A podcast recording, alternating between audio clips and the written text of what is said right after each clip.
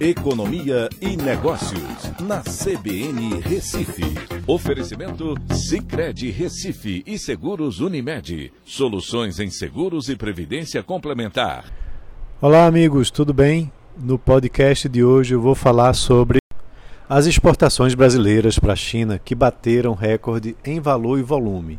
No período de 2019 a 2021, a participação dos chineses nas exportações brasileiras passou de 28,7% para 31,3%. A Ásia, como um todo, passou para 46,4%, enquanto que Estados Unidos e zona do euro foram para 13,4% e 11,1%. Mas isso é algo bom para o país? Bem, a fatia chinesa aumentou porque os embarques, eh, os embarques nesse período cresceram bem mais para a China, 38,5%, do que para os Estados Unidos, que só cresceram 4,7%. Para a América do Sul, cresceram 21,4% e zona do euro 22%.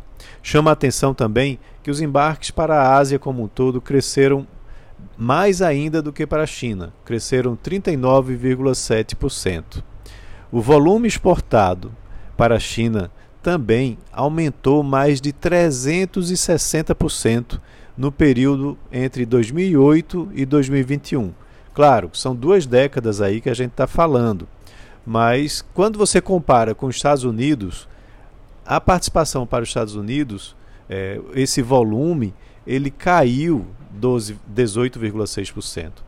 Então, isso indica que houve um claro redirecionamento ao longo das últimas duas décadas para a China, um país mais aberto às exportações brasileiras de commodities agrícolas e minerais.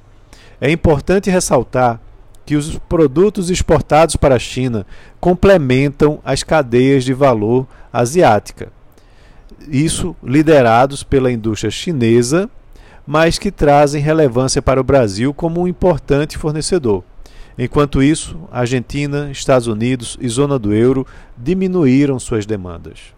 Agora é importante continuar diversificando as exportações dentro da própria Ásia, para evitar efeitos negativos da concentração somente lá na China.